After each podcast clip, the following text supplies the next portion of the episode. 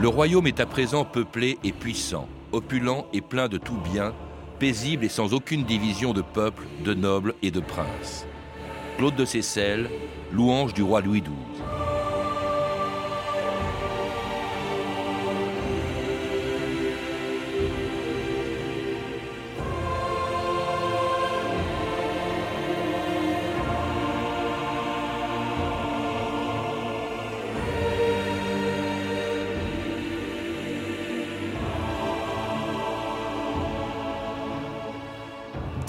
2000 ans d'histoire, Patrice Gélinet.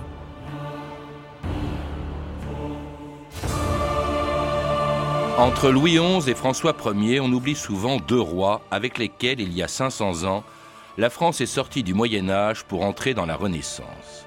Jamais elle n'avait été aussi peuplée, aussi riche, aussi puissante que sous les règnes de Charles VIII et de Louis XII.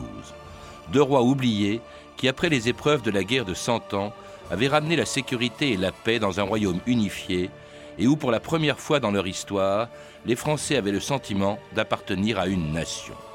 Une nation si puissante que leurs rois les ont entraînés pendant 20 ans dans une guerre en Italie, où Charles VIII, Louis XII et leur successeur François Ier avaient découvert ce qu'on a appelé plus tard la Renaissance. Vous devant le plus merveilleux des sourires.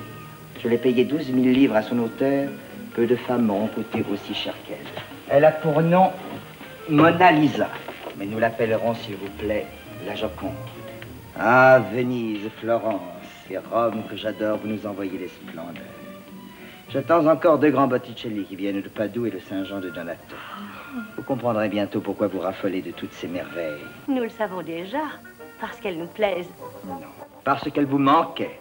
Prenez ce verre, construisez autour un palais merveilleux qui soit en harmonie avec sa couleur et sa forme. Et vous verrez avant longtemps que le gothique a fait son temps.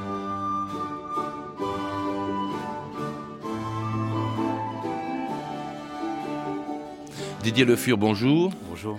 C'était un extrait de Si Paris nous était compté de Sacha Guitry avec Jean Marais dans le rôle de François Ier, revenant d'Italie avec la Joconde et même d'ailleurs celui qui l'a peinte.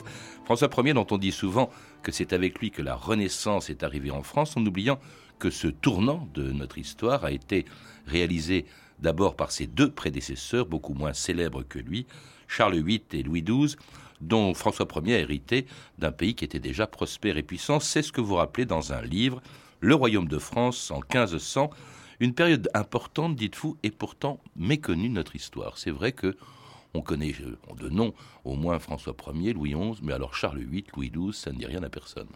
Ça ne dit rien à personne depuis Michelet. Euh, avant et pendant toute la période monarchique, Louis XII notamment, bien plus que Charles VIII parce que son règne est relativement court, mais Louis XII a été le modèle du roi modéré, celui, euh, une référence comme ça, ou une époque bénie, où les impôts avaient baissé, ou ont baissé d'ailleurs, de, la taille avait baissé de 25%, où le peuple était en harmonie euh, tout autour de son roi, qui était lui toujours proche euh, de, cette population qui, qui, montrait son amour constamment.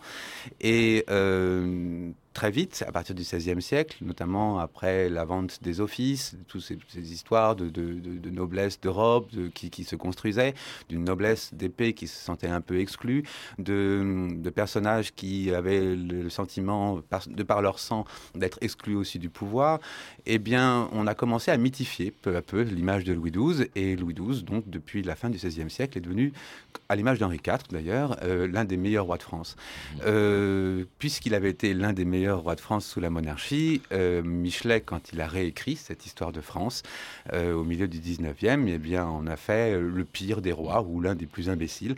Et euh, les autres, Lavis et tous les autres historiens républicains l'ont suivi dans cette logique. Contrairement à ce que disaient les contemporains de Louis XII, Claude de Seyssel, on l'a entendu tout à l'heure, le royaume est à présent peuplé, puissant, opulent et plein de tout bien, paisible et sans aucune division de peuples, de nobles et de princes. C'est vrai que c'est une période pénible. Et puis alors vous le rappelez, une chose qu'on ignore aussi aujourd'hui, à l'époque, la France était le plus grand pays d'Europe. Elle est plus, le plus grand pays d'Europe euh, de par ses, ce- sa structure, taille. même sa taille de, de royaume, euh, puisque les, les autres États sont, sont des États fracturés. Euh, à la fin du XVe siècle, la France, euh, grosso modo, représente un tiers, enfin les, les trois quarts de, de ce qu'elle représente aujourd'hui. Elle est identique sur ses côtes, de, de la Bidassoa, de Pyrénées, donc jusqu'à Calais, Calais non compris, parce que la Calais était encore anglais. Sur la côte méditerranéenne, elle va jusqu'à Nice, le comté de Nice exclu. C'est la frontière est qui est un peu plus problématique parce que cette frontière est c'est une frontière mouvante qui est toujours euh, le comment on appelle ça une sorte d'échange régulier euh, avec les traités de paix. Alors qu'inversement, il faut rappeler que l'Allemagne ou l'Italie sont encore des pays divisés en, en plusieurs États. Donc, pays le plus grand d'Europe, le plus peuplé aussi, ça je l'ignorais. 15 millions, oui, oui. Euh, c'est un pays puisque il est, comme les, zones guerrières sont souvent localisées, euh, eh bien, en- notamment en Picardie et en Champagne, eh bien, les autres régions de France euh, se développent. Et on, a- on compte à peu près 15 millions d'habitants. oui. Trois fois plus que l'Italie et que l'Angleterre, deux fois plus que l'Espagne. C'est donc un pays qui est déjà important par sa population. Et Mais cela, aussi parce que euh, la terre est, est riche, il y a une nourriture euh, immédiate qui peut être euh, qui peut être apportée à la population et ça, ça aide beaucoup à, à- à- à un développement tout simplement. oui, ce qui n'était pas le cas, euh, parce qu'au fond, euh, quand se termine vraiment le Moyen Âge, on peut dire qu'il se termine avec la guerre de Cent Ans, qui elle est très considérablement éprouvée. Là, on est après cette guerre, dont la fin permet justement l'essor de, de l'économie, l'essor euh, de la démographie, une évolution qui avait commencé déjà sous Louis XI. Louis XI, c'était donc le, père de, de Charles VIII, Louis XI, qui a donné lui aussi a, a restauré l'autorité royale avant, avant les deux rois dont on va C'est-à-dire qu'il il- il poursuit la politique de, Charles VII, euh, où Charles VII, euh, il y a eu un- une question réelle, importante, en raison des, problèmes dus à la guerre de Cent Ans, c'est de savoir si on faisait une France unie, une France, euh, j'allais dire, centralisée, un peu comme on peut le concevoir aujourd'hui, et puis une France plus fédérale, même si le mot n'existait pas. En tout cas, c'est l'idée qu'il faut retenir. Et Louis XI a donc pris un parti pris qui avait déjà été fait et, et choisi par Charles VII. Il va le poursuivre avec toutes ces guerres, notamment avec la Bourgogne et, et puis d'autres euh, d'autres féodaux importants du royaume. Et, euh, et Charles VIII, Louis XII vont poursuivre cette même politique. Et euh, du coup, cette France va prendre de plus en plus de- de- bah, de- d'autorité, à la fois sur le plan extérieur et à l'intérieur, l'autorité royale va être de conforter. Mais enfin, on- il faut toujours nuancer ça parce qu'il y a toujours des particularités régionales qui, qui existent et qui vont exister jusqu'à la fin de la monarchie. Louis XI qui avait introduit en France une invention dont on dit qu'elle a marqué le début de la Renaissance. Oh, Comine, mon ami, que je suis aise de te voir, mon doux ami fidèle. Au moins m'apportes-tu quelques bonnes nouvelles Ce que j'apporte est mieux qu'une bonne nouvelle. Et l'objet que j'ai là, selon toute apparence, a de quoi vous complaire. Car je mets sous les yeux de votre majesté le premier exemplaire du livre. Le premier que l'on imprime en France. Combien ce livre, le vantant On en demande deux écus. Ce n'est pas cher. De tout ce que le roi Louis XI a pu faire pour son pays, de tout ce dont on gardera la souvenance. Sire, je ne vois rien, à mon avis, qui soit plus important que d'avoir imposé l'imprimerie en France. Car ces imprimeurs, c'est votre majesté qui de Strasbourg les fit venir. Et c'était donc en 1470, sous Louis XI, qu'apparaît en effet l'imprimerie en France, inventée, il faut le rappeler, par d'autres que des Français. On, dit souvent, euh, Didier Le Fur, que on ne sait pas très bien de quand dater la Renaissance. D'ailleurs, le mot lui-même euh, est date du 19e siècle. On ne s'est pas réveillé un jour en disant, tiens, on est en pleine Renaissance aujourd'hui. Non, non. Bon, euh, alors on dit souvent c'est 1492 avec euh, la découverte de l'Amérique, on dit que c'est un peu plus tard avec la Réforme, on dit aussi que c'est l'invention de l'imprimerie, auquel cas elle apparaît cette Renaissance en France à la fin du XVe siècle, avec Louis XI. Alors c'est toujours très ambigu cette notion de renaissance, puisqu'on on a toujours l'impression que c'est une renaissance à la fois politique, et artistique, culturelle. Enfin bon.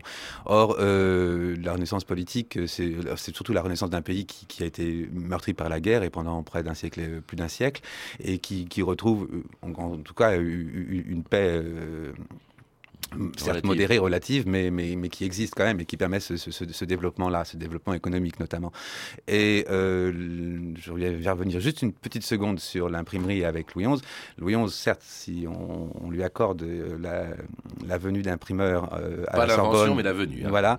Euh, Il faut savoir qu'il a, il a rejeté aussi le, le- le s'en projet et il s'en méfiait terriblement Ouais. et que c'est vraiment développé que sous le, le règne de Charles VIII. En tout cas, c'est aussi important pour l'époque que peut l'être aujourd'hui. La révolution informatique, oui. bien sûr, tout à fait. Et, et c'est ça qui va aussi vulgariser toute une série de textes et, et- et permettre aussi euh, un- une- une- la capacité euh, enfin, des gens d'accé- d'accéder à des textes qu'ils n'auraient jamais eu. Et puis le développement aussi de toute une industrie, de tout un artisanat qui gravite autour. C'est une époque florissante sur le plan économique. Ça commence sous Louis XI, ça va s'accélérer avec Charles VIII, avec Louis XII, même si la France reste, demeure un pays rural, bien entendu, et à vocation agricole. C'est sa première richesse, la terre. La terre est bonne. On, fait d'abord de, nombreux textes, euh, de nombreux éloges comme ça sur, la richesse de cette terre, sur cette préférence de Dieu, sur cette France qui lui a donné les meilleurs climats, qui lui a donné les, meilleures ressources. Et donc, du coup, cette terre euh, produit, produit beaucoup, nourrit convenablement sa population et, en période de paix, lui permet de prospérer. Alors, cela dit, dans, un pays aussi qui connaît une industrie euh, naissante, un commerce florissant, et du coup, d'ailleurs, l'essor également des villes. La population urbaine augmente, même si elle reste très minoritaire, Didier Le Fur. C'est-à-dire que la France n'est pas un pays de villes comme l'Italie, par exemple, euh, mais elle, de grosses cités comme Paris, comme Lyon, comme Marseille existent, font du commerce et rassemblent une quantité de, de- de- de personnages, euh, étrangers ou non, euh, ou avec des industries qui se, qui se développent, tout un système aussi de, banques, des choses comme ça. Et, et, cette- et ces villes, à la fin du XVe siècle, en- tout en se restaurant euh, sur le plan urbanistique, eh bien, euh, vont aussi développer toute une économie qui va euh, s'étendre et, et- gagner les campagnes et du coup permettre aussi un, commerce plus grand. Dans un royaume de France qui s'agrandit autour du domaine royal, qui était assez euh, restreint au début jusqu'à Louis XI, qui s'agrandit par la conquête, euh, par la confiscation des biens des princes turbulents, ou encore les mariages ou l'héritage, comme ce duché que convoitaient les rois de France depuis Charles VII, en attendant la mort de son duc François II, très jaloux de son indépendance. Ne suis-je pas duc indépendant, sire? La Bretagne se fait-elle représenter aux États généraux de votre royaume? Mon duché est-il soumis à aucune des lois, à aucune des ordonnances promulguées dans la monarchie? Mais ne pensez-vous pas Mes que... prérogatives, recevoir et envoyer des ambassadeurs, décider de la paix et de la guerre, être affranchi de toute obligation militaire à l'égard du roi et ne le soutenir que selon mon désir, posséder droit de grâce et d'anoblissement, être maître de la justice, de ma monnaie, de mes impôts, le roi voit que le duc de Bretagne détient la plénitude sans réserve d'un pouvoir monarchique. Mon Dieu, vous êtes duc souverain. Je souhaite simplement qu'un jour prochain ou lointain, le souverain de Bretagne soit une fille et qu'elle épouse l'un de mes descendants. Ainsi la Bretagne sera terre française. Et la France sera terre bretonne. Mort à mort, duchesse, noble dame, s'il n'en sera plus que poudre de corps, dans son cœur bordé d'or, reviendront les siècles d'or, cent fois mille et mille aurores encore. 2000 ans d'histoire, Patrice Gélinet. Et le groupe Triane, une chanson euh, sur la duchesse Anne de Bretagne, dont le mariage avec le successeur de Louis XI, Charles VIII, a permis donc le rattachement de la Bretagne à la France, de toutes les conquêtes royales, de tous les agrandissements que connaît la France à cette époque-là. Le plus important, c'est la Bretagne, Didier Le Fur. Alors, il y a déjà eu la trois mariages, en fait. Ouais, il y a déjà eu la Provence aussi, hein, parce que la Provence, euh, c'est c'est un héritage euh, angevin, et euh, elle, elle- elle rentre à l'intérieur du royaume de France, même si elle n'est pas encore intégrée au domaine royal, à partir de 1481. Pour la Bretagne, là je vais revenir sur ce que je viens d'entendre. La euh, tribune de l'histoire de euh, 1964 de Decaux et Castelot. Voilà, alors il y a pas mal de choses à rectifier, et notamment euh, l'idée même que la Bretagne était indépendante, elle était, elle était du royaume, mais elle n'était pas du domaine royal. Mhm. C'est un peu comme si aujourd'hui on faisait une différence entre la République française et la France avec ses départements. Voilà, la République française contient la Nouvelle-Calédonie, euh, voilà, avec des obligations, des devoirs, et, euh, mais aussi certaines lois qui, qui lui permettent de, de- de- de- de s'exprimer librement. Eh bien, la Bretagne est dans cette logique-là. Et en 1491, eh bien, par le mariage d'Anne de Bretagne, après euh, trois ans de guerre et après une sorte de, de coup d'État de François II qui euh, a imposé duc- sa fille, duc de Bretagne. duc de Bretagne, qui a imposé sa fille aux, aux États de Bretagne comme son héritière, alors qu'il aurait dû euh, imposer un fils, puisque les ducs de Bretagne succèdent de fils en fils par les fils depuis que le traité de Guérande du milieu du XIVe siècle. Eh bien, euh, Anne de Bretagne, pour le parti breton en tout cas, était devenue une légitime héritière, mais pas du côté français. Et c'est ce mariage-là, de 1491, avec Charles VIII, qui va permettre, un, la paix entre ces deux, ces deux parties, et puis aussi entamer cette intégration au domaine royal du- de, la Bretagne. ce mariage, ou plutôt ces mariages, parce que c'est extraordinaire, c'est qu'elle épouse donc Charles VIII, devenu roi de France, et puis à sa mort, elle épouse son successeur, qui était son, le cousin de Charles VIII, Louis XII. Euh, donc dans, cette France de 1500, il y avait deux rois, il y avait une reine. Euh, il faut ajouter d'ailleurs que le fils de Louis XII et de Anne de Bretagne, Claude, a épousé euh, François Ier, euh, ce qui fait que c'est par trois mariages en fait que la Bretagne est devenue est devenue française, rattachée à un pays où pour la première fois, dites-vous Didier Le Fur, les Français ont le sentiment d'appartenir à une nation. Ben, C'est-à-dire que cette idée de nation, elle est, intégrée dans, l'imaginaire déjà des intellectuels et, de la monarchie, de- d'essayer de, de trouver des repères. Il n'existe pas de, euh, comment vous dire ça, de, de- de représentation de cette France. Il n'existe donc que de carte géographique, par exemple. On n'imagine pas ce que c'est que la France à cette époque. Donc on va essayer de l'inventer. On va en faire un jardin. On va la représenter comme une jeune femme blonde, douée de toutes les vertus. Et toutes ces, petites choses qui font que ces gens qui ne parlent pas tous la même langue. Qui, sont souvent euh, étrangers les uns des autres parce que euh, on, circule, même si on circule et on marche beaucoup, on n'imagine pas que un jour euh, passer de la Bretagne euh, à la Provence, par exemple, eh bien, il faut réunir tout ça.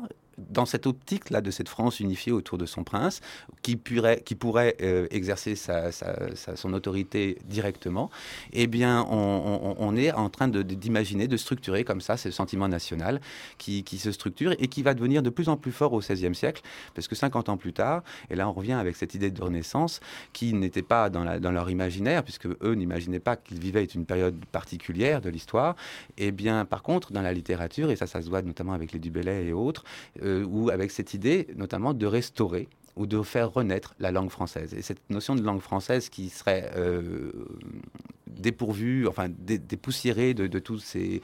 euh, euh, comment vous dire ça, de, ces, attaches liées au latin ou à d'autres, langues, eh bien, retrouverait une, originalité et une identité. Et autour d'une langue, autour d'un autre point commun qui, vous le rappelez, est la religion, et autour d'un roi et d'une monarchie qui se met en scène. Alors c'était pas, c'est pas nouveau, ça n'apparaît pas avec euh, euh, Charles VIII ou Louis XII ou même Louis Non. XI, mais par exemple le sacre qui revêt une importance considérable, encore plus sous Charles VIII et, et- et Louis XII. Le sacre qui en plus donne une onction, euh, parce que c'est pas un couronnement, vous le dites, c'est Non, un sacre, c'est-à-dire que le personnage est sacré, ce qui donne une légitimité par- euh, parce que justement le roi est euh, chrétien et le représentant de Dieu sur terre en fait.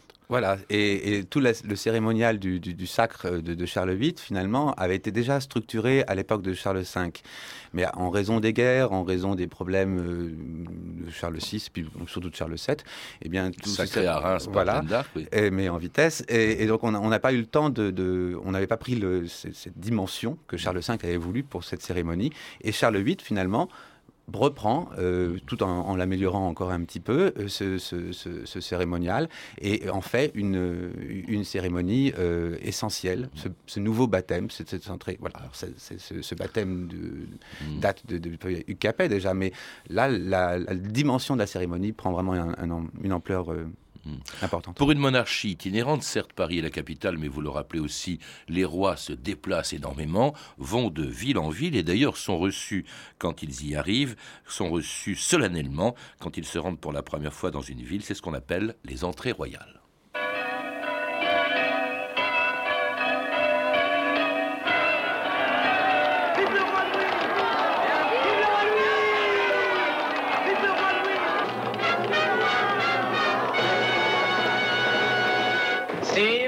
Je tiens à vous remercier de l'honneur que vous nous faites. À nous et à notre bonne ville de Péronne, et je suis heureux d'y souhaiter la bienvenue à votre majesté. Je vous remercie, mon cousin. Ainsi, cela est bien convenu. En ce qui concerne les villes de la Somme, votre majesté me les laisse en gage pour une année entière. Nous sommes tout à fait d'accord, mon cousin. Ce qui prouve que si ceux qui gouvernent se retrouvaient plus souvent en tête à tête pour décider des intérêts de leur peuple, Tout irait sans doute mieux de par le monde.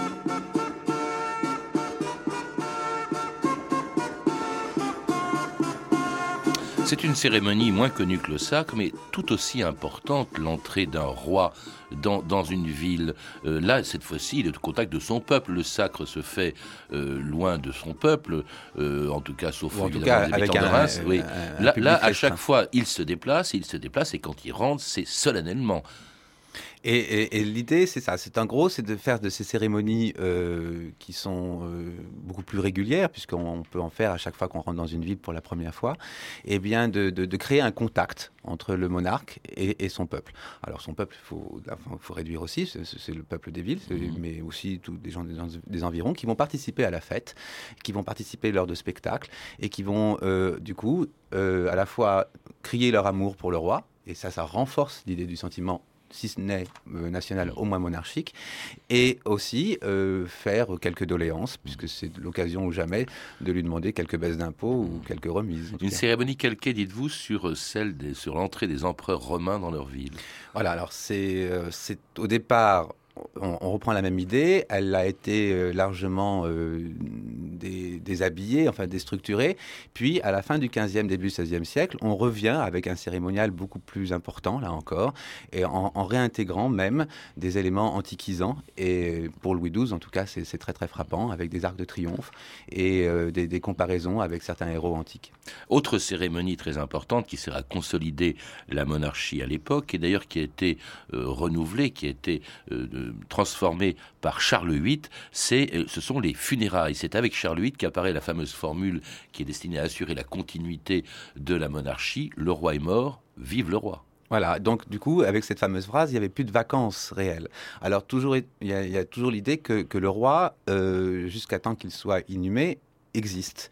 D'où le- l'effigie, d'où toute la symbolique de, tous ces éléments, même si euh, l'effigie est intégrée euh, dans, ces cérémonies euh, pour probablement d'autres raisons au départ, notamment sous Charles VI. Mais à, la fin du XVe siècle, on est dans cette logique d'une cérémonie fastueuse, comme la dernière entrée, en fin de compte, du La roi. sortie du roi. La sortie, ou une sortie, si vous voulez, euh, et, ou son entrée dans la vie éternelle. Mhm. Et puis, euh, cette fameuse phrase du roi est mort, vive le roi, qui permet, du coup, de, de- de légitimer le, le- le- son successeur. Mhm. Là, c'était en l'occurrence Louis XII, qui euh, avait eu quelques problèmes avec la- le, le pouvoir Mhm. quelques années avant, et qui avait été accusé de crime de lèse-majesté, et qui pouvait, de fait, ne, ne pas succéder. C'est une façon aussi d'oublier, et c'était une façon aussi de le, de le légitimer. Dès, Mhm. dès le départ. Et puis cette phrase est restée après par la suite. Et puis alors, avec tout un cérémonial euh, ahurissant, parce que le roi, comme il bouge beaucoup, ne meurt pas forcément à côté de la basilique Saint-Denis où les rois de France sont enterrés. C'était le cas justement de, de, de Charles VIII qu'on a embaumé. Enfin, c'était cette cérémonie, quand vous la décrivez, est assez funèbre. Elle est à la fois grandiose et funèbre et volontairement lugubre, mais il y a des étapes. Les- les- les- le- le- tout le, ch- le- le chemin qui, de Amboise à Paris, euh, ce long cortège-là, est extrêmement lugubre et on, on- on est dans, dans l'idée de la perte du prince.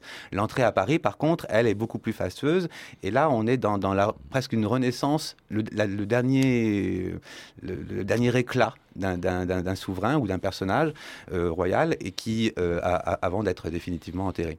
Roi qui était mort, Charles VIII qui était mort donc à Amboise le 7 avril 1498. Sa Majesté s'est cogné la tête contre un linteau de porc. Père Duchesse, pour le royaume et pour le savoir. J'espère que votre futur mariage n'aura pas à souffrir de ce malheur. Louis d'Orléans, notre futur roi, seigneurs, le deuil cruel qui frappe la Maison de France ne doit pas nous éloigner de l'urgence et de la grandeur de nos desseins. Je continuerai l'œuvre de mon cousin Charles. Il faut reprendre l'étendard de Saint-Louis et repartir délivrer le royaume de Naples. Le Milanais est certes contre nous, mais Venise ne bougera pas.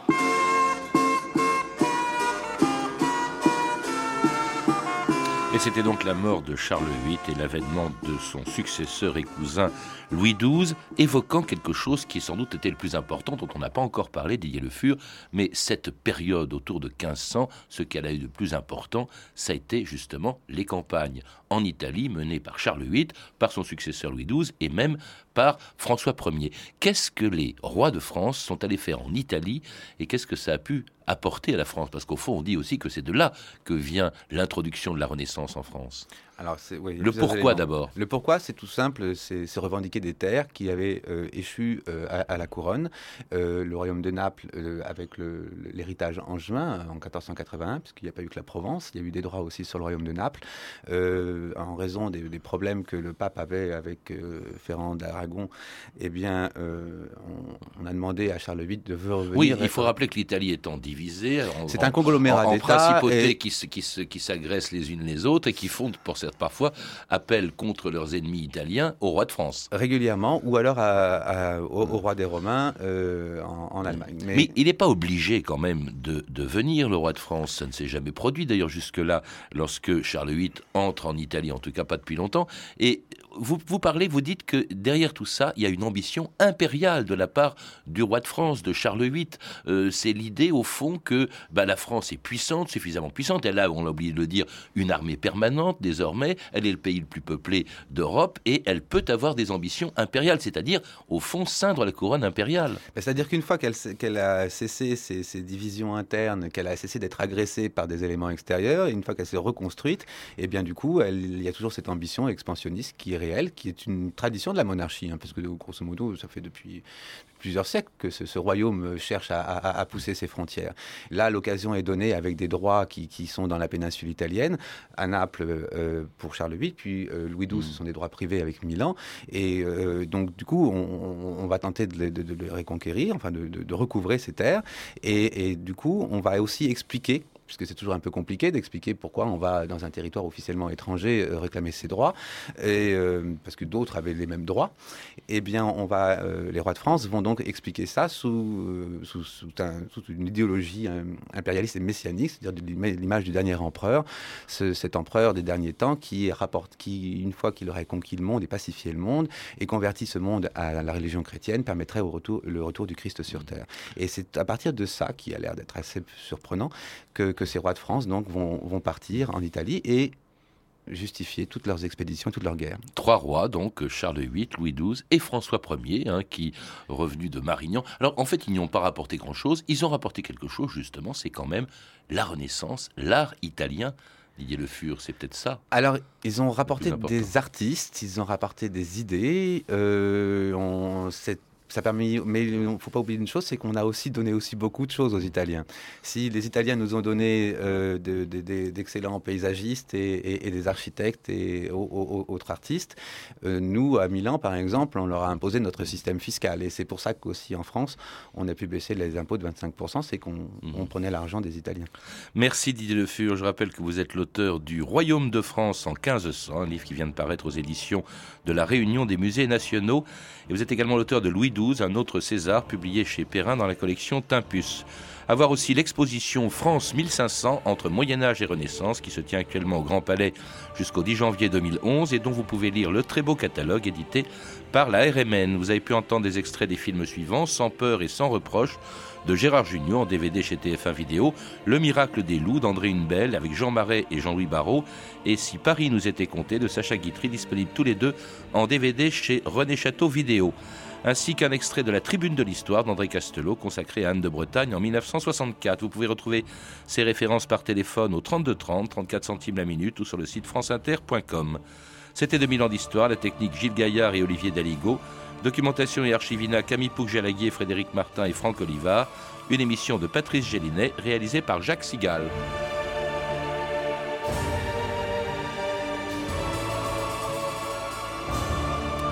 Demain, dans 2000 ans d'histoire, Jean-Luc Godard.